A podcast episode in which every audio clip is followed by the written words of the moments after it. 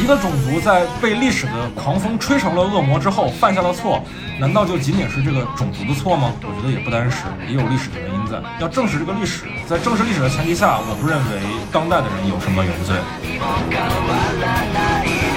就是人不需要为自己没有犯下的、没有做错过的事情去道歉，但这个不代表每个人不需要反思。他们认为自己是世界上仅存的人类，愿意加入调调查兵团的人，天生就是一个人类主义者，就是世界主义者。他们每天被培养的是我要保护人类，我要拯救人类。对他们而言，不存在什么我要保护马来，保护阿尔迪亚人，不是，我保护的是人类。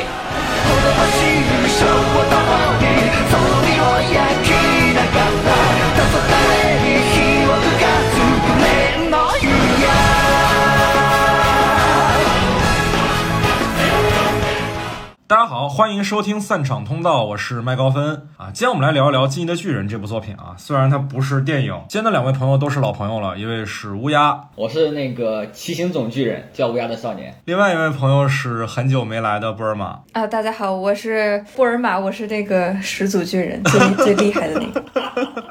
好的，好的，好的。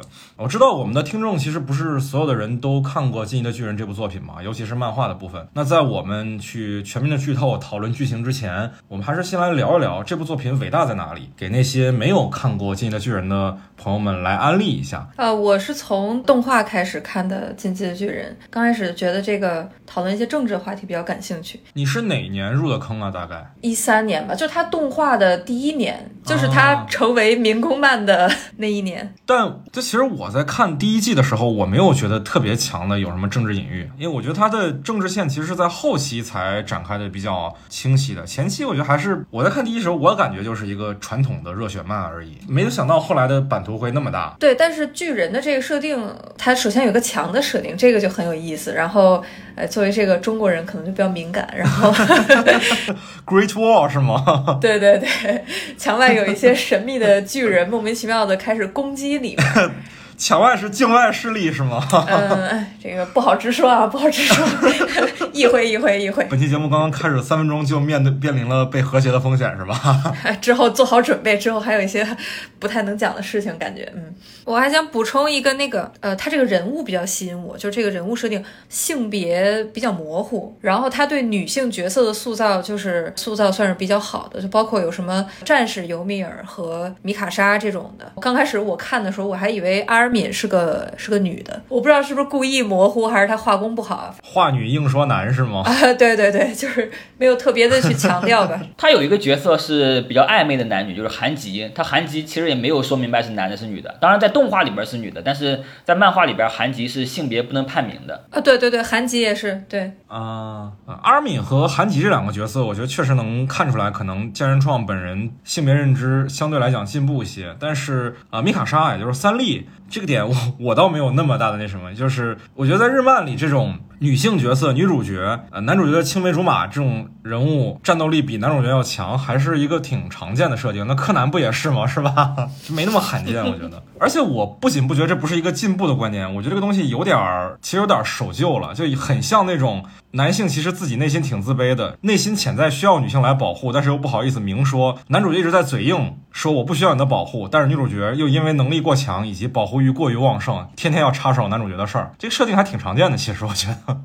嗯，这样说也是。我跟波尔玛一样，我也是从那个第一季的动画入的坑，大概是一二年、一三年吧。绝大多数早期的粉丝也都是从那个入的坑，很少有之前就在看漫画的。当时的时候，其实和现在的感受不一样。那个时候，我觉得它是一个单纯的热血漫。那个时候，它吸引我的是什么呢？就是第一个是就是一个设定，人类危在旦夕，仅存的人类被墙包围着，然后墙外就是巨人，巨人只想吃人，这样一个。就是危在旦夕的设定是非常吸引人的，并且它有那个在在整个的追的过程中，它有一层一层的悬念。比如说，你开始想知道那些巨人他是怎么来的，为什么吃人？后来想知道第二层城墙和第三层城墙里边的王政和那个王家，他们到底是怎么一回事儿？在这个之后，你又会讨论到那墙之外海对面是谁？当你一个阶段你觉得哦，我差不多已经逼近核心了，他突然给你一个大设定，告诉你不是，你只打开了第一层，它往后还有非常非常深的。当你第二层揭开之后，它有个第三层，在每一个阶段，当你悬念差不多的时候，它会给你一个更大的悬念。除了这个悬念之外，它的格局也是不断变大的。开始你可能觉得是一个王道热血。雪漫一个少年，他要拯救人类的故事，然后往后他可能也涉及到一些呃民族啊、政治啊，甚至是哲学呀，他不断的把他的整个的一个格局往上来开阔，而且他是一个由浅入深的。它并不是说，哎，像有些动画，它开始就很深，比如像怪物之类的，它是一层一层的，就是开始是一个由王道热血，然后慢慢的到了一个非常强的人文思考，嗯，让你不断升华的过程。它的悬念和格局让我在追这个剧的过程中不会产生懈怠感，就是可能某一个剧像柯南，我追了一会儿可能就不想追了，因为它在重复嘛，对吧？而这个不是在重复，它的悬念和格局是不断扩大化的。我说，我觉得这个。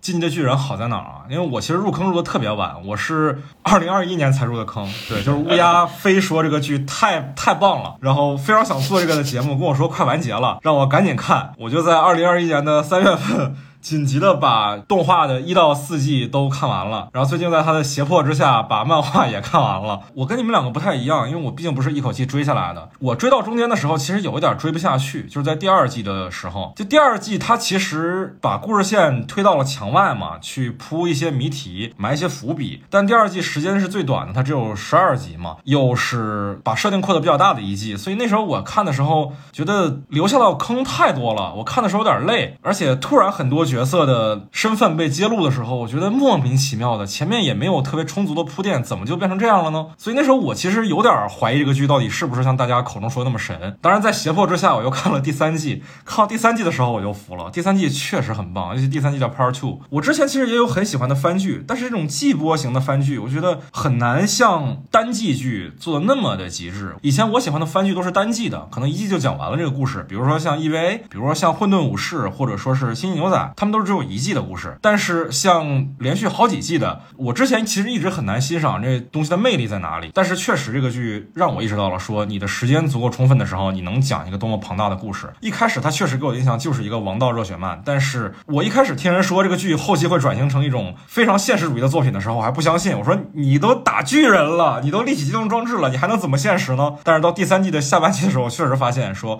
它所有的这些设计都是有现实的隐喻在的。叹为观止。我现在回想起来，我那一个晚上把第三季下半季的那十集全都一口气看完的时候的那种震撼，还是非常让我记忆犹新的啊！确实也没隔几天就是了。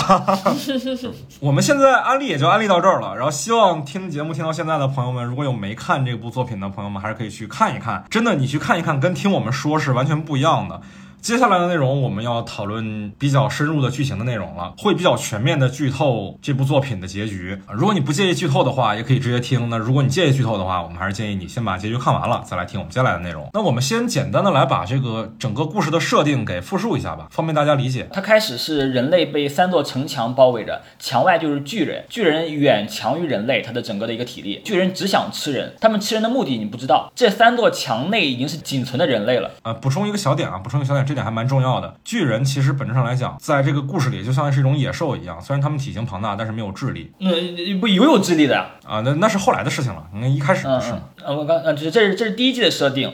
到后来揭开了真相，他们并不是仅存的人类，他们只是一个呃民族，这个民族和别的民族发生了战争，然后他们民族逃到了这个地方来。哎，我有我有一句话可以概括《进击的巨人》，讲了一个以色列人建国史。对，那既然聊到这儿了，我们肯定要讲讲说这个作品它伟大的原因之一，就是它里面的这些历史。政治隐喻，对吧？啊，我觉得这里面也没有什么隐喻吧，就是它这种族和各种战争，还有这种就是马雷国的这种设定，其实还挺呃挺明显的。你可以说它是现代的那个纳粹德国，阿尔迪亚是一个罗马帝国的缩影，算是。还有一些种族，就是很明显是呃阿尔迪亚人，就是犹太人，就包括他们后面也提到了特别明显的对应，阿尔迪亚人会带那个臂章，被关在一个集中营里面。他们有一个埃尔迪亚父权派，就也是犹太的那个复国派嘛。呃，还有一个原型是在后来就那个王政篇的时候，是一个日本的一个保皇党和军政府的一个呃政变，二二六事件几乎可以说是就是原型。我认为他这个《进击的巨人》的整个故事不一定有一一对应的原型，但是非常明显的看出来，就是作者菅山创他从人类的历史中找了很多灵感来源，就是他混合了很多我们历史上真实发生的那些事件，包括了战争、种族、政治，他把这些事件揉进了这个《进击的巨人》的设定设定里边。比如说举个例子哈，就是在《进击的巨人》里边，阿尔迪亚人的语言其实是现实里边的日语的。反过来写，所以它就是很明显的，就是什么，就是它的故事的很多原型是来自于真实的历史发生的事件，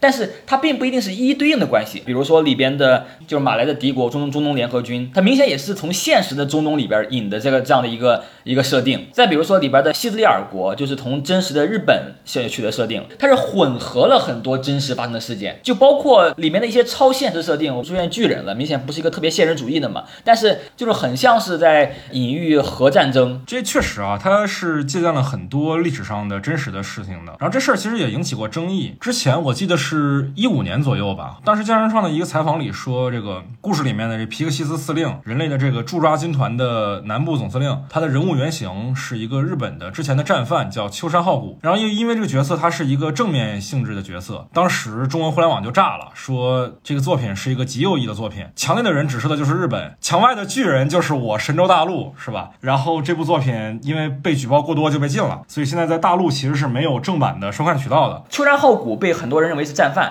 然后首先这个其实很大程度上是从《纪年的巨人》开始。因为秋山浩古第一次在中国互联网里边引起热讨，并不是来自于《天津的巨人》，而是来自于另另外一部日剧，叫做《板上之云》。《板上之云》是一部在中国评价很高的日剧，也被称为像日本的《走向共和》。这部日剧呢，在豆瓣评分九分以上，目前还是九分以上。剧里边主要角色之一就是秋山浩古，然后被称为日本骑兵之父。当时这个剧在热播的时候，在中文互联网上也基本上没有去批判秋山浩古的声音，相反，很多人还觉得这个人很有人格魅力。在中文互联网里面，很多人认为秋山浩古是一个参与二战的战犯，其实不是，他是日俄战争和日清战争啊，就是甲午战争里边的一个这样的军事角色。也就是说，二战的时候他已经死亡了，他跟二战无关。那我们知道，战犯是二战审判被定义的战犯，也就是说，至少秋山浩古没有被法院审判为战犯。但是有人认认为他在日清战争，就是甲午战争里边参与了旅顺大屠杀，有人是这么认为的。这个认为呢，也不是来自于明确的史料，但是有人。从历史的枝节里边有这样的推论，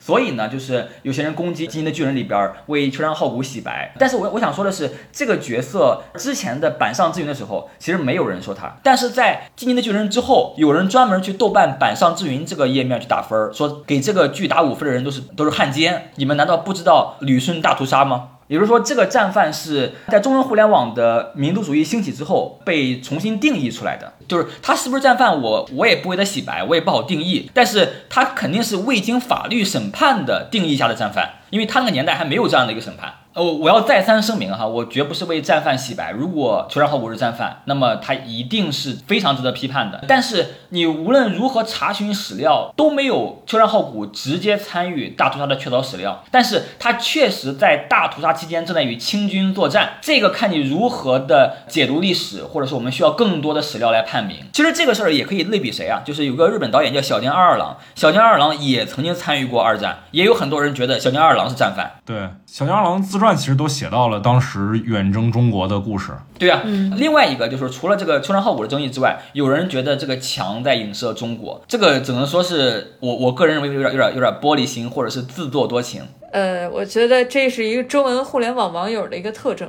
但是说实在，这个点蛮有意思的啊，就是在《进击的巨人》完结之后，关于这个结局，也有很多人说，最后一话剑山创的狐狸尾巴露出来了，所有的指涉都特别明显。当然，这个我们也可以放到后面讨论啊，它这个结局到底是不是在映射我国和日本的这个关系，还挺有意思的。网上是一个挺大的一个呼声的事儿。那既然说到这儿啊，在你们眼里，《进击的巨人》它到底是秉持着一个什么样的政治观的作品呢？在讨论政治观那个之前，我想先说一个里边的核心话题，也是关于政治的，就是战犯的后代是否要背负战犯的责任。就里边有一个种族叫阿尔迪亚族，他们在两千年里边奴役各种民族，但是今天他们的后代被世界所驱逐。我想讨论这个话题，就是战犯的后代是否要背负战犯的责任？呃，我的观点是肯定是不用背负的呀。我的观点是，所有的人来到这个世界上都是没有原罪的。我认为现在的白人也不用去替南方奴隶主还债，只要你现在相信种族平等就可以了。同样的，我也认为现在所有的日耳曼人也不需要为希特勒还债。那我可以完全可以这样，就在我这一辈犯错，那我只要为了我的后代可以牺牲我这一代人，那我的后代就完全无罪了，是这个意思吧？我我认为这样的观点是完全没有问题的，但是本质上来讲，你犯了错，就是你犯的错是错的，只是不会继承到你的后代身上而已。你仍然要为你的错去赎罪，我的后代不需要。不需要。我完全不认同父债子偿这种观点。我我的观点是这样的哈，就是我其实这个事上非常矛盾。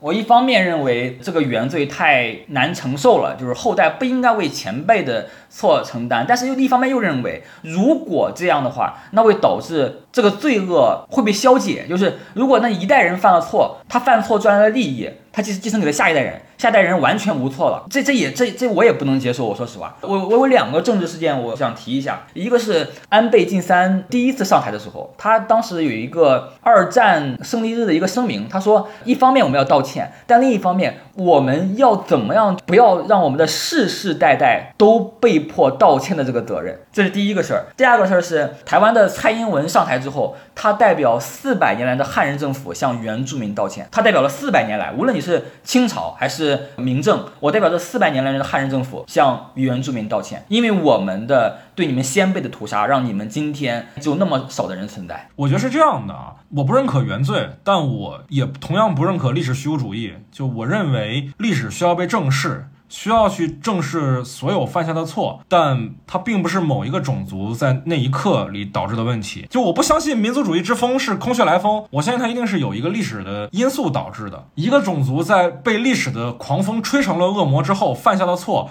难道就仅仅是这个种族的错吗？我觉得也不单是，也有历史的原因在。要正视这个历史，在正视历史的前提下，我不认为当代的人有什么原罪。嗯，我觉得你的政价值观可能比较接近于原作者价值观。很多人在批判这种价值观嘛，就是那个你发现很多日剧或者是日本电影，他们在描述二战或者是日本对中国的侵略的过程中，你说他们反战不反战？他们反战，但是战争是谁造成的呢？这不重要，就是我们都是战争的受害者，这个本质上是没有反省的责任的。不是，因为我觉得如果要有原罪论这个观点的话，这个更没有反省的意义了。因为如果你认可原罪论的话，很容易就陷入到一种同态复仇的怪圈，就跟现在中国互联网仇视日本一样，就因为历史上的原因，所以我们现在特别仇视你。如果说非要日本人在人格上自认为低中国人一等才能化解这种仇恨的话，我觉得也不现实嘛，他也不可能解决人与人的隔阂的这个问题。嗯，所以我说我是矛盾的嘛，就是我也在想一个问题，就是当年那个秦国坑杀了赵国几十万人，就是今天所谓的赵国人，就是河北省的人，还要去记恨当年的秦国人，就是陕西省的人吗？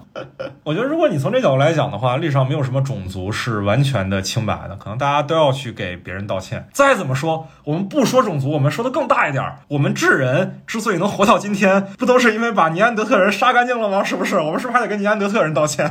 因为人家被杀光了，所以我们就不用道歉了吗？是不是也不合理？对呀、我的意思就是，你这这也是另外一个矛盾吧，就是你比如说你为了下一代人，你这代人犯了一个无可无与伦比的错，等于说我这代人消亡之后，我就没有任何责任了，我的后代可以平白无故的掌握我的所有的优势，不需要为我的过错负责，那这个太廉价了吧？啊，那我真的就问一个比较现实的问题啊，你觉得你需要向尼安德特人道歉吗？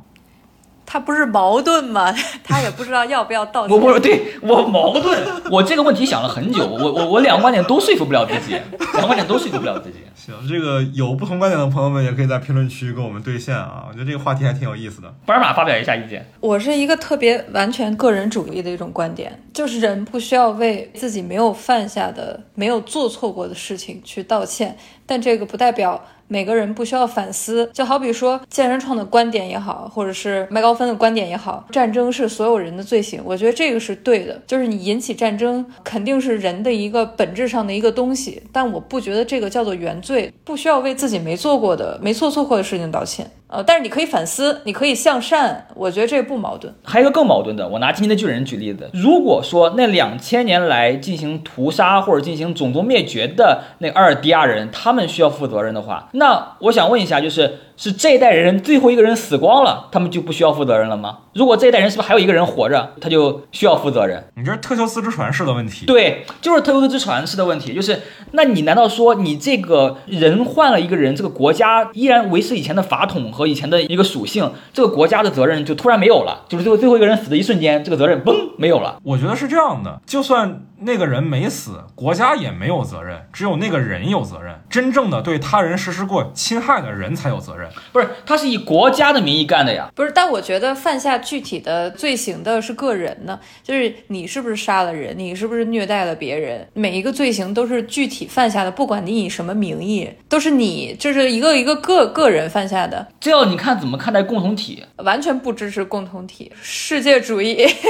我也不支持共同体，我不支持。但是我们是在反思历史，就是历史上共同体是真实存在的。我们说回来啊，我们还是说回到《进击的巨人》这部作品，我们来聊一聊剑人创本人在这部作品里所展现的他的政治观是个什么样的呢？我不觉得他有什么特别明确的政治观，因为他在这里面杂糅了好多好多各种方面的人。刚开始是一个阿尔迪亚人的视角，为什么大家都觉得是一个热血漫，是一个就是艾伦要拯救世界的这么一个，因为他是个主角嘛。然后他到了快结束的时候，不是又有了马来篇嘛，就是现在这个第四季在讲的，他又有一个反向的视角。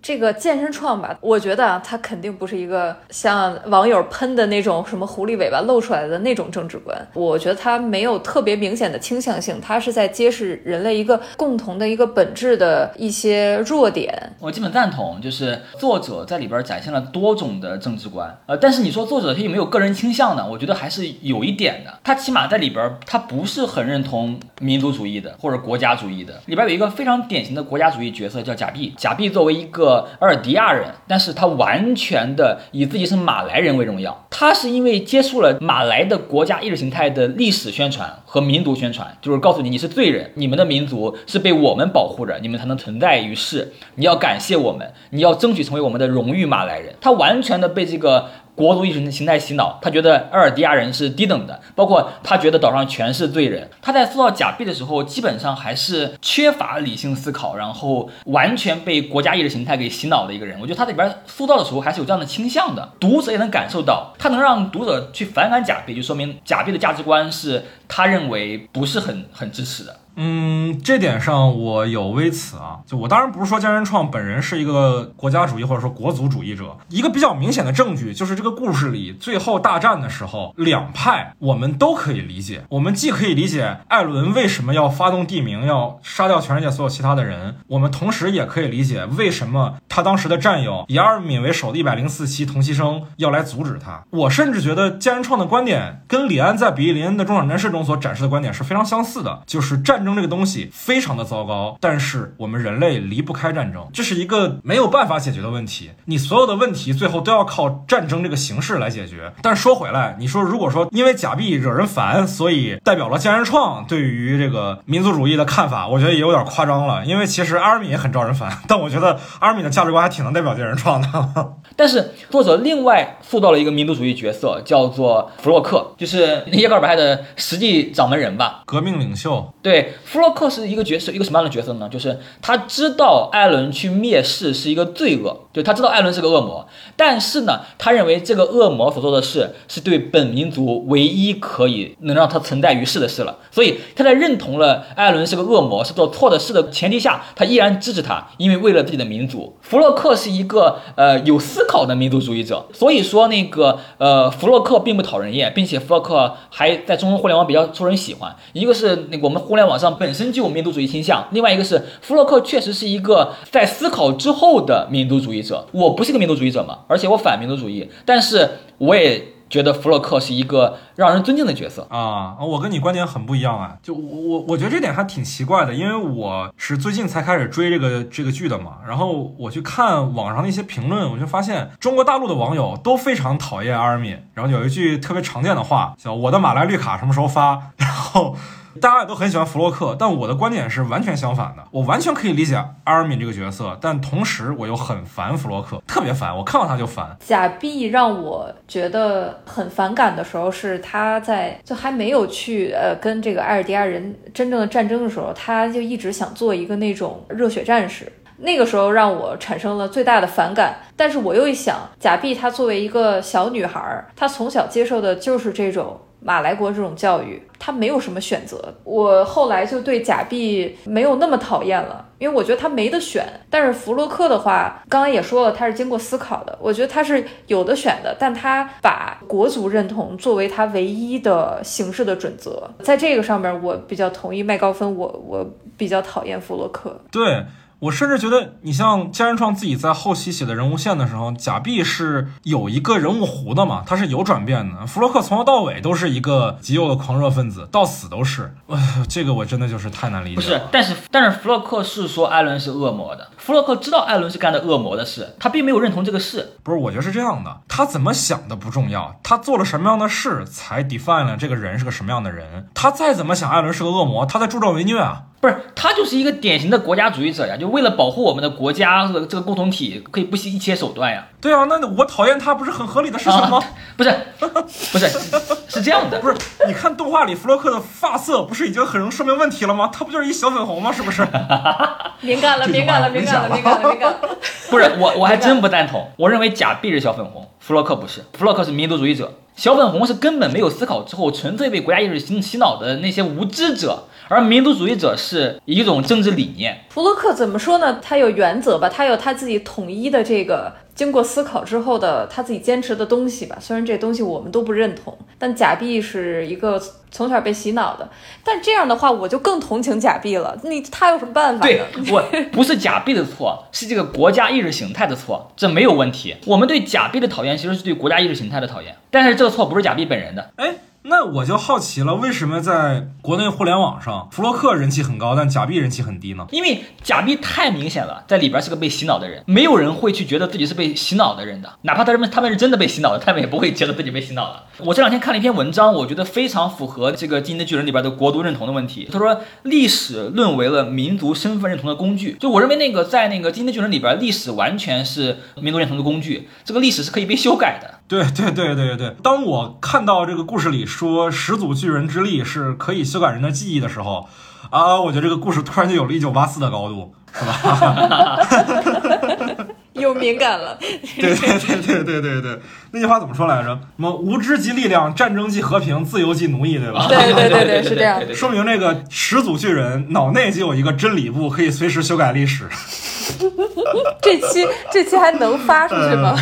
能发能发能发，可以发可以发可以发。哎，那我要问一个问题了，这个问题就比较直接了。你们觉得艾伦是一个民族主义者吗？呃，我认为艾伦他不是个民族主义者，但是他更谈不上什么世界主义者。就是我觉得唆使艾伦行动的并不是政治理念。你像弗洛克的行动理念是政治理念，或者说哪怕哪怕是那个调查兵团那那些人，就包括那个韩吉，他们的行动理念也是政治理念，因为那个。调查兵团，他们在一开始的时候，他们认为自己是世界上仅存的人类，愿意加入调调查兵团的人，天生就是一个人类主义者，就是世界主义者，因为他们是仅存的人类了。他们每天被培养的是，我要保护人类，我要拯救人类。对他们而言，不存在什么我要保护马来，保护阿尔迪亚人，不是，我保护的是人类。也就是说，早期加入那个调查兵团的人，我认为他们最后的行动理念是很正常的，因为他们就是要保护人类，保护世界。他们天生就是人类主义者，他们最后背叛了阿尔迪亚人，然后然后去阻止艾伦灭世嘛。我认为这个行动理念是非常正常的，就是我认为那个支撑了韩吉他们的确实是政治理念，但是艾伦不是。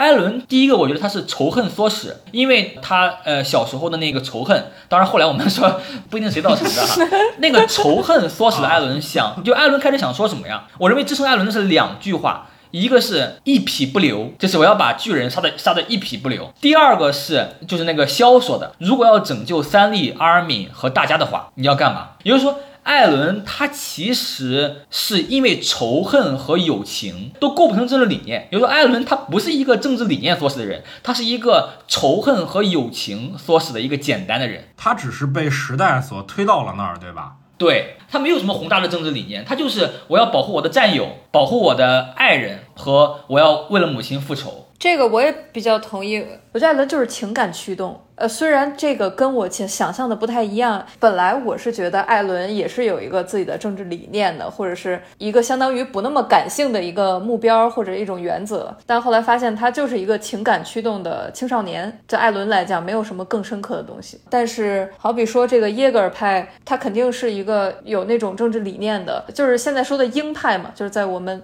现实来讲，他极端一点也可以是法西斯，但是艾伦跟这个完全就没有关系，你根本最后结局的时候，艾伦联系不到这个，他就是一个情感驱动的小孩儿。哎，但这点其实我觉得还蛮有意思的啊，就是我看 这个《进击的巨人》一百三十九话的评论里啊，尤其在微博上看，最多的一句评论叫“艾主席的革命果实被窃取了”，艾主席这个词。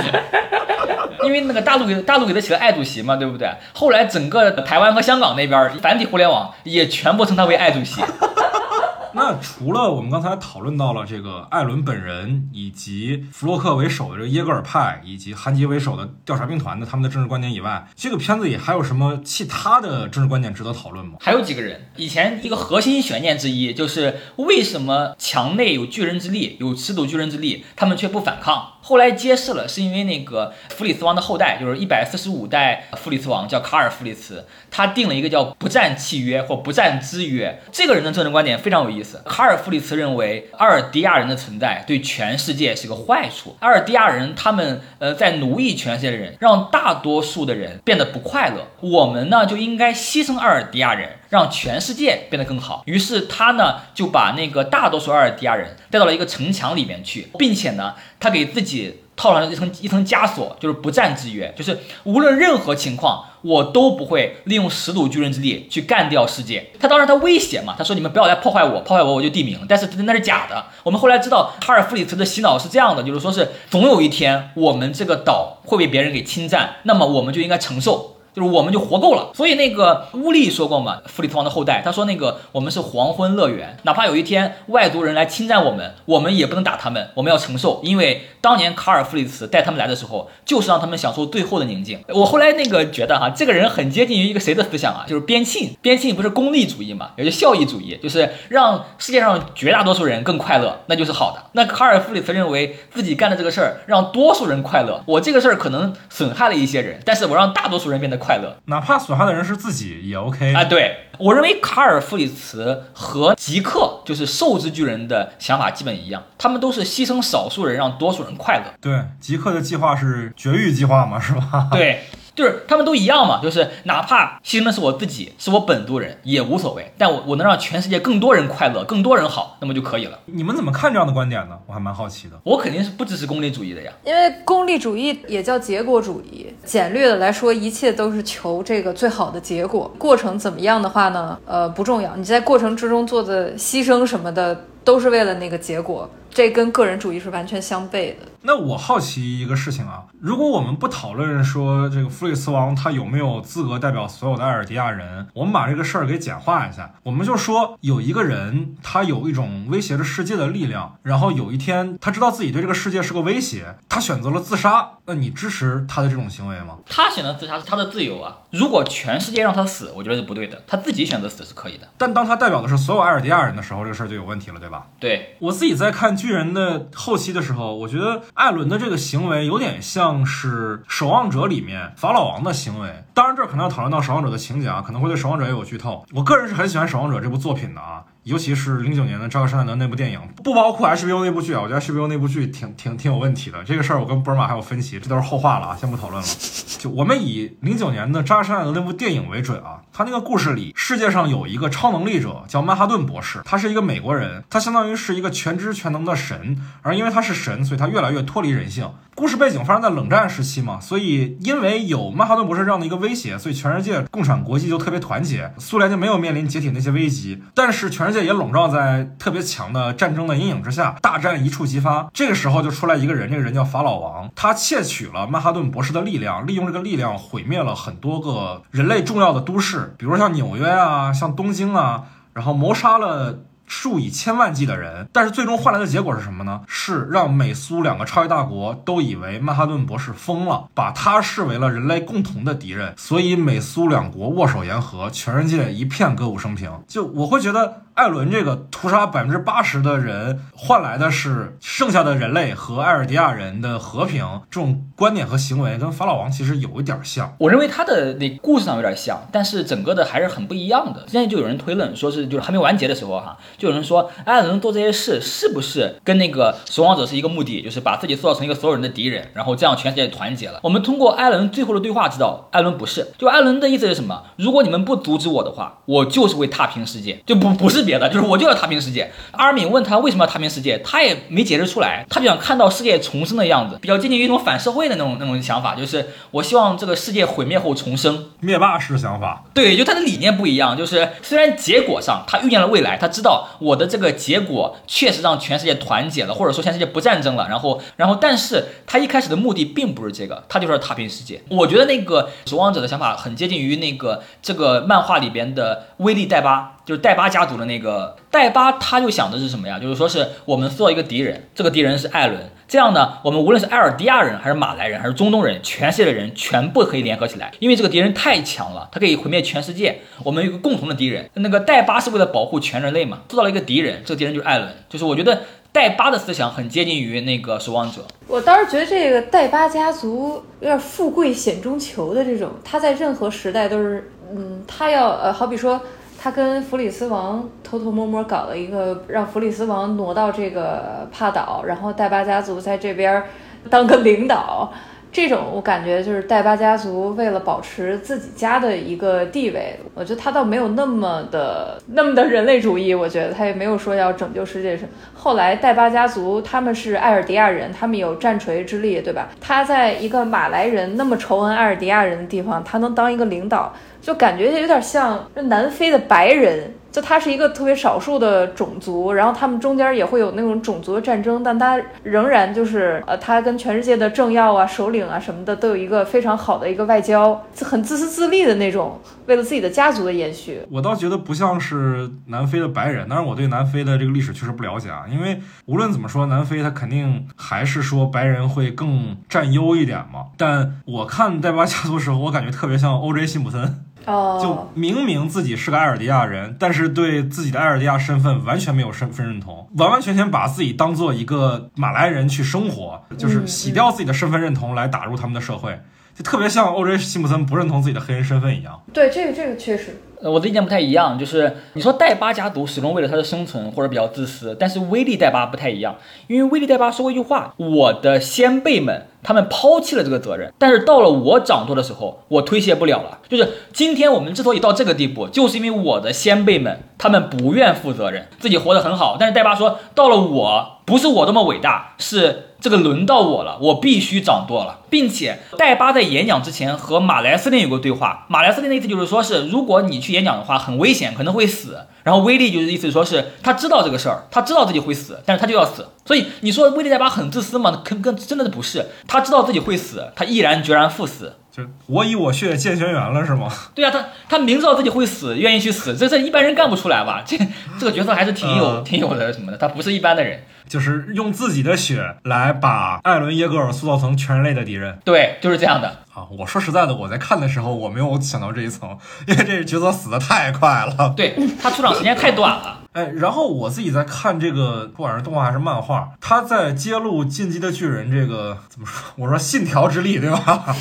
可以改变过去，改变未来，是不是？信条之力之前对于进击的巨人的描述就是他会特别强的追求自由，仅此而已。那这个进击的巨人他所追寻的自由，因为我觉得这点也是我自己比较矛盾的一个地方。我刚才开玩笑嘛，说他是信条巨人，是吧？确实是信条巨人。那如果你是个信条巨人的话，你就知道了，一切都是注定的，一切都是不可改变的，一切都是未来和过去是一体的，因和果是一体的。那你有自由吗？其实你没有自由啊。那今天的巨人到底追寻的自由是什么呢？他有自由吗？他有一个自由的意志吗？不是，我想知道哈，就是很早之前，剑山创立就揭示了那个最后一话的那个结尾，艾伦他爸抱着他，对艾伦说：“你是自由的。”就是艾伦他爸，就是格里莎，他所谓的自由是什么呢？他为什么认为艾伦是自由的呢？嗯，格里莎这个角色，我的感受啊，其实是对于吉克的愧疚，才导致他说出这样的一句话。因为他在养育自己的长子吉克的过程当中，给他灌输的一直是一个非常民族主义的观点，让吉克这个孩子从小就被民族主义绑架着。他觉得是自己作为父亲剥夺了孩子的自由，所以当他在养育艾伦的时候。他就放弃了这种民族主义观点。我们都知道，其实他来帕岛本质上就是想完成一个复仇计划嘛。但是艾伦出生之后，他把这个计划搁置了很多很多年，其实就是他放弃了给艾伦灌输这样的观点，所以他认为他不需要再背负这样的沉重的东西了，他应该是自由的。呃，我同意一部分，但这也是他烂尾的一个地方，他的自由实在太模糊了，就是因为自由这个他从一开始就抛出了一个话题，到最后并没有一个完整的解释。所以你就只能去猜。我觉得我们可能理解还比那个西方观众还好还好一点，因为那个 就是我们本来那个汉语里边自由的词从日语来来的，所以我们跟日语里边的自由是没有隔阂的。就自由的定义到底是什么，其实我也不是很明白。所以它因为它里边有一句话嘛，基尼的巨人无论在哪一代都在追寻自由。那如果哈这个自由是免于恐惧的自由，免于被支配的自由的话。那在那个阿尔迪亚人进城墙之前，他应该有免于恐惧的自由，对不对？他应该也有免于被支配的自由吧？那为什么说历代都在追寻自由呢？刚才想了一想，我觉得这个自由更接近于免于自己可能会被抹杀的自由。就我认为，他第一季里边他的自由追寻的是我们不要当家畜。我们不要当笼中之鸟，要可以到我们任何去的地方。然后第二季的自由是我们不应该被政治绑架，不要被这个王政给绑架。第再再再后来，我们不能被别的民族，不能被异族给抹杀。我觉得他。他的自由还真的接近于那种繁衍，我们要免于被抹杀的自由。但繁衍其实反而是不自由的呀。怪诞虫就是因为要繁衍，所以它附身到这个阿尔迪亚人的身上去了。就是它的目的就是繁衍。是之前吉克跟阿尔敏在道路里面的对话。就是人类需要摆脱这个东西，就是你不再为了繁衍而活着，你去找一种更高的、就更精神层面的东西，就是说真正的自由。当你人类就彻底摆脱这个东西之后。那可能人类也就灭亡了，那说不定也是一种自由。那你刚才说那个，就是他们在那个阿尔敏和那个吉克在路里边的对话，我觉得那段对话特别的存在主义，你不觉得吗？啊，对对对。呃，吉克说活着没有意义，死了也没有意义，反正啥都没有意义，干嘛要繁衍呢？干嘛要活着呢？阿尔敏就说这个过程是有意义的，这这个我们在这个中间的选择过程，让我们获得了意义，特别存在主义。对对对对对。呃，场景也特别存在主义，就是一片沙海，一个没有时间、没有死亡的地方，讨论不出结果的这个。这个自由讨论不出结果的。行，那我我们就说结局吧，好吧？我们的这个既然聊到这儿了，咱就开始说结局。首先，结局啊，这个我们都知道，网上引起了非常大的争议。我首先先问一个最直白的问题：你们俩觉得这作品的结局烂尾了吗？呃，我觉得不满意，但可以接受。初看结局的时候，其实是不太满意的，包括看前面的情报，因为结局前前有情报嘛。但是仔细想了一想，它这个结尾还挺合理的。非常符合他之前的所有的设定和人物的逻辑和人的性格，但是问题也在这儿，他没有任何的反转或者是再下一层，他就是顺着这么结束了。我刚开始觉得这肯定是个烂尾，但我不觉得这个结局的感觉给我烂尾，就是他这个结局的剧情什么的，我觉得挺好的。但是我比较纠结的地方是他很多前面太多特别精彩的伏笔，最后没有解释。比如说阿克曼家族之前。呃，我记得有一个挺有意思的设定，就是说阿克曼家族是不能被洗脑的，因为他们是墙内的少数族。对，而且。阿克曼家族他是不能变成巨人的吗？对，他是不能变成巨人的。然后之前也提了，说什么阿克曼是这个巨人之力的副产物，呃，之后就没有后文了，就也没解释。巨人实验的副产物？哦，对对对，巨人实验的。有网友他真的真的分析了，就是大概推理出来了他的他是怎么产生的，让那个阿尔迪亚人那个注射兽之巨人的那个脊髓液，再把兽之巨人杀掉，然后他就会由由巨人变为阿克曼人。哦。就是他把他的路给切断了，然后他就会从巨人缩成那个人形。啊，同时他就对巨人血清免疫是吗？对，对，就是他所有的呃这种推论也好啊，这种设定也好，全都是在网上网友的评论里找到的，这让我真特别不满意。就是 就是这个真的太有必要在漫画里画出来了，我觉得。对对对，我自己在看的时候，我一直以为阿克曼家族是在帕岛上的普通人类，我们一直以为是他们的血统比较特殊，但其实他们只是普通人而已。我一直是这么以为的，因为但是其实他们是副产物是吗？我刚知道。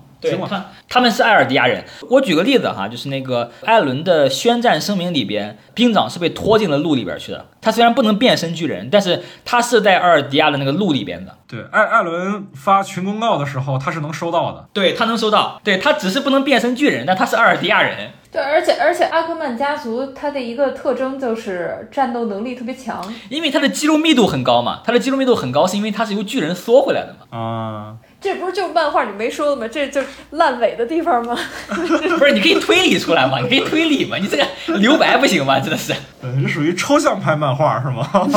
不是，它里边有有些事儿，他就提了个引子，比如说那个三笠是日本的将军的后代，就包括兽之巨人，每个人的那个兽的能力是什么？吉克的兽是是猴是吧？然后就是那个法尔科的兽是鸟，然后每个人的兽是什么？包括那个一百四十五代王那个卡尔弗里茨到底怎么想的，始终没有揭示，啊，对，都是我们推论。当然，我跟你们不太一样，因为我没有沉迷这个漫画那么长时间。我在看这个结尾的时候，就在我的接受范围里。但里面有一个点是我最不能接受的地方，就是艾伦自己亲妈的死也是自己亲手促成的，这个点我是真的不能接受。说实在的，我也不是说不能接受他亲手把自己的亲妈害死。就我之前看到剧透的时候，我以为是他为了。在自己的心里埋下仇恨的种子，所以把亲妈害死了，那我是可以接受的，我是可以理解的。但是其实漫画里说的是什么？为了不让贝尔托特死在攻城之战中，所以他让吃妈巨人吃了自己的亲妈。那这是什么逻辑呢？这是什么理由呢？他的亲妈甚至不是为了一个关键的原因去死的，而是为了一个可有可无的原因去死的，这是我完全不能接受的。这我觉得是在搞我，是健身创的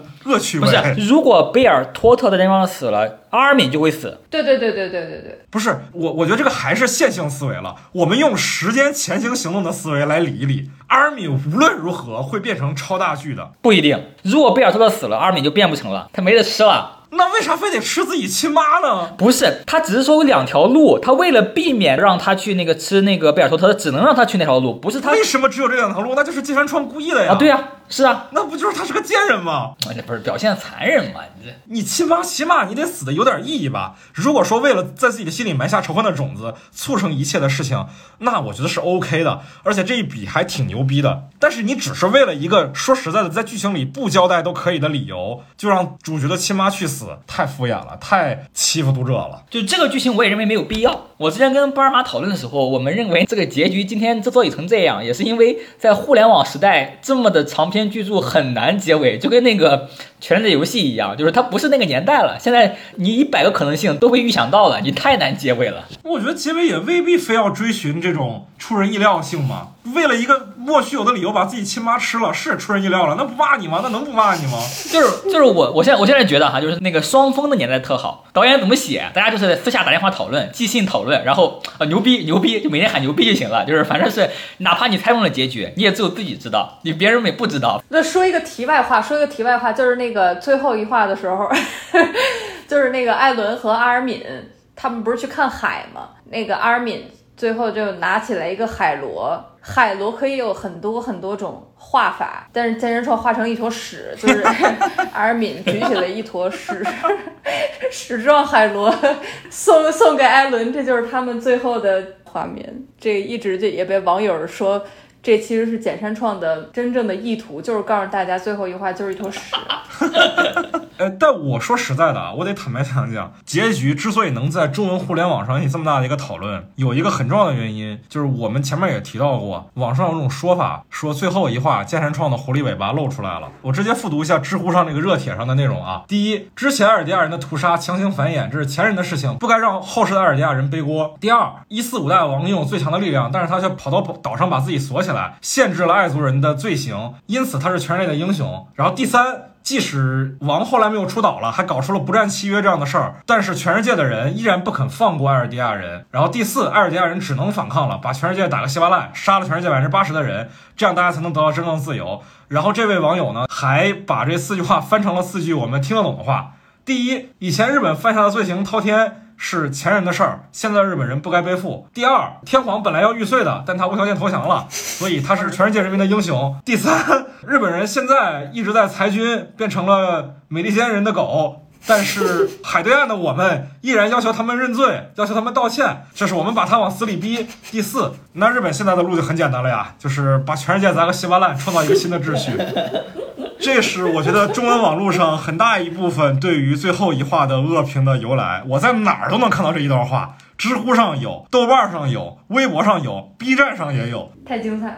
我觉得这个观点吧，就是刚才我们已经反驳过很多了嘛。我们之前也讨论过艾伦他到底是不是一个法西斯，是不是一个纳粹这样的话题。我们觉得是不是嘛，是吧？他只是比较简单，只是这个人没有什么政治立场。那我换句话讲，我们就算艾伦他是纳粹，他是一个法西斯，那能代表这个作品就是在宣扬法西斯观念吗？我觉得也不是吧。简体中文网络有一个非常强烈的思维惯性。就是认为一个作品里的主角一定代表了作者的价值观，这是很荒谬的。不是说主角的立场就一定代表了作者的立场，就这个事情是要分开看的。我完全看不出来，健身创对于艾伦的。这种蔑视的行为的支持的证据，他画了很多地名的时候，全世界普通人遭殃的内容。那些内容不是为了让我们去支持艾伦的，而是让我们反思艾伦这样的行为的代价的。那为什么你会觉得艾伦的观点会代表金人创的观点呢？我觉得这这是很荒谬的。《基因的巨人》确实有很多的呃，从人类的历史和民族里边找寻灵感，但是如果把它一一对应。那就我觉得就是自作多情了，嗯，然后我觉得日本的文学呃影视作品里边确实有一种倾向，反对战争，但是不去诉诸战争的根源，就是战争是所有人的敌人，他去声讨这个罪恶，反他的罪恶，但是他没有去追溯源泉。我理解一下啊，是不是在你的观念里，很多的日本的作品，他们反战的同时是像局外人一样的反战？对，就我们都是受害者，就我我们都是受害者，特别明显。明白了。这种的局外人的视角就非常容易冒犯到真正的受害者，对不对？对，我们刚才也说了嘛，一方面他坑没填，一方面吃妈巨人这个事儿特别不合理，然后还有中文网络上对于这个结局的争议。那在你们眼里，这个结局还存在一些其他的问题吗？第一个，这是一个漫画，就跟一个电影一样，你不能所有东西都用对话去给你讲明白。但是最后一话，大多数是艾伦说什么什么什么，阿尔敏说。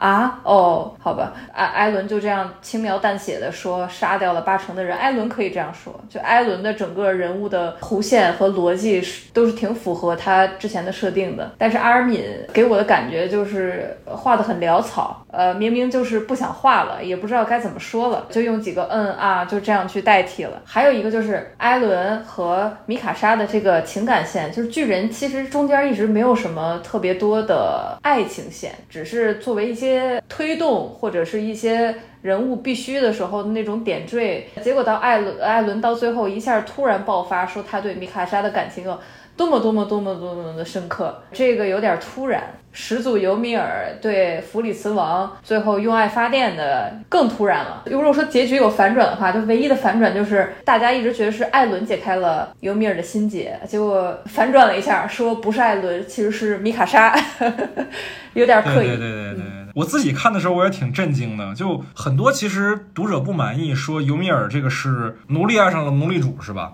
我自己觉得他倒也不是不能理解，这个斯德哥尔摩情节也很正常，你不能因为他是始祖。就说他有就不对，但是埋藏了两千多年的斯德哥尔摩情节，突然之间就被一对小年轻谈恋爱的感情给感化了，这就有点不合理了。对，而且这个两千多年的情感真的不值得展开说说吗？这可是两千多年斯德哥尔摩。我可以接受尤米尔爱了弗里斯王两千年，但是。还还是那个话题，就是两千年的爱被米卡莎给治愈了。我这这是什么理由呢？这米卡莎的爱到底是 跟别人有什么不一样的地方呢？米卡莎确实很爱艾伦，就为他付出一切。但是两千年里边，愿意为爱人付出一切的人会少吗？肯定不会，这典型用爱发电，这是，而且是纯爱发电，那个爱是百分之百的纯纯粹的爱，发电了。再其次也是沃尔玛说的那个，我不能接受阿尔敏的反应，我可以接受艾伦他，我不是接受啊，就是艾伦他灭亡了百分之八十的人类是符合他人设的，阿尔敏是无论如何不能接受的，阿尔敏的人设是死一个人他都会很不能接受，就为了一件。对的是，他杀个人他都不愿意的人，现在死了全球百分之八十的人，他最后竟然接受了，也不是接受了，就是坦然面对了。我觉得不符合。也就是在你的观念里，阿尔敏作为一个左派理想主义者，有点白左吧，对吧？对啊。他的这种观念里是不可能接受任何的实用主义的妥协的，是吗？对，阿尔敏的人他不能接受，死百分之八十的人，他不是死八个人，我靠，这这这这这 太夸张了。不是，我觉得百分之八十这个数也像是他妈瞎写的，不是说四天踏平吗？一天过去了，怎么就八十了？呃，阿尔敏从头到尾感觉也没怎么打过人，然后呢，最后一话打了艾伦那进击的一拳，居然是因为艾伦对三笠的感情有所辜负，而不是因为死了百分之八十。对，这个真不能接受。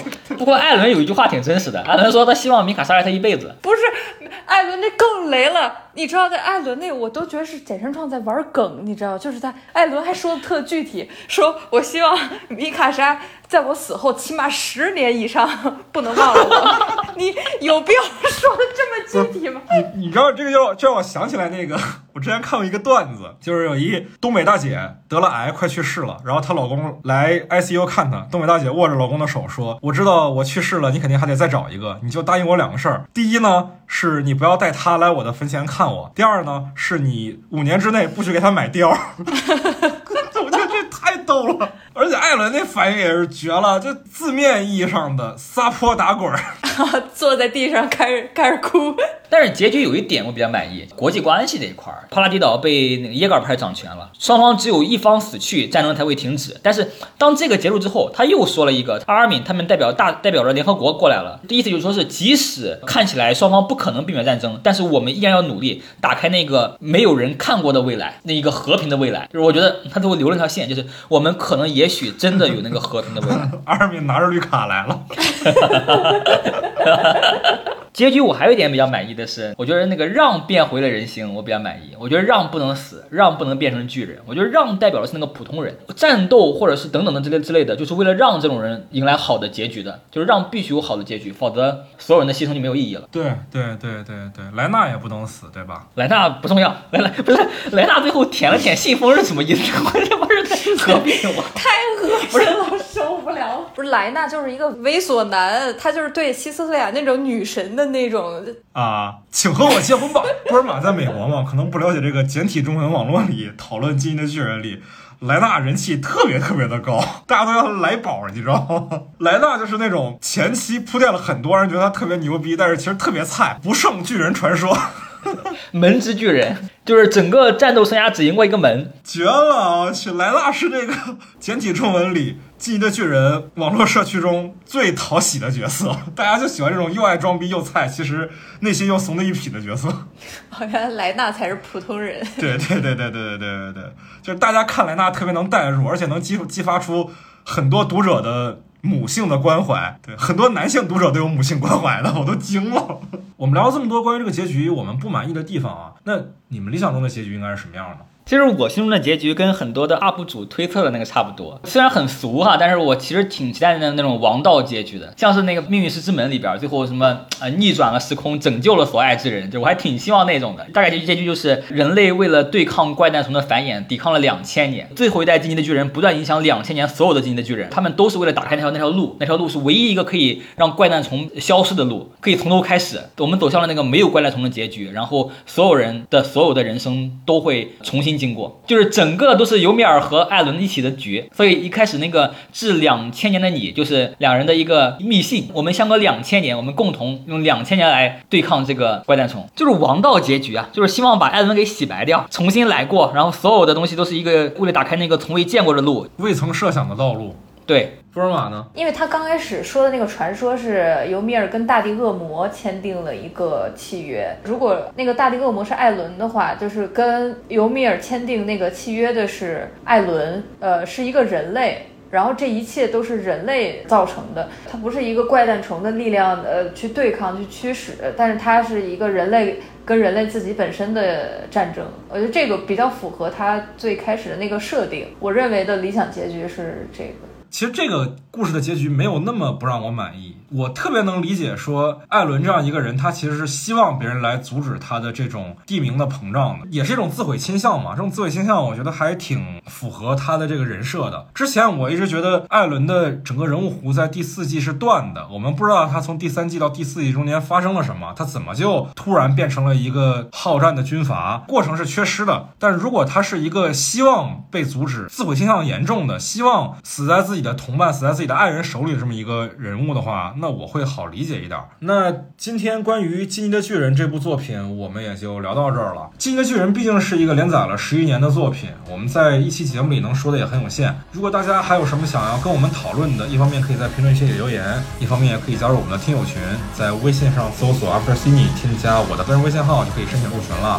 我和乌鸦和波尔玛都在群里等着大家，大家可以关注我们的官方微博，在微博上搜索“散场中的 After Cine” 就可以找到我们了。那今天也就先聊到这儿吧，再见。拜拜。拜拜。